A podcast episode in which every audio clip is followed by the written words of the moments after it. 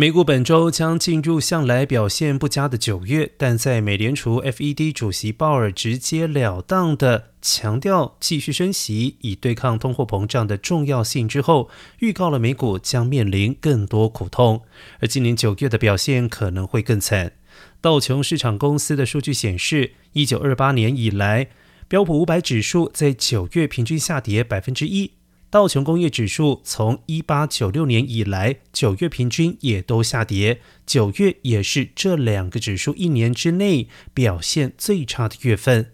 从目前的局面来看，今年看来也是不妙。FED 在九月升息三码的几率增加，带动了美国十年期公债殖利率冲破了百分之三，同时中国经济成长又在减缓。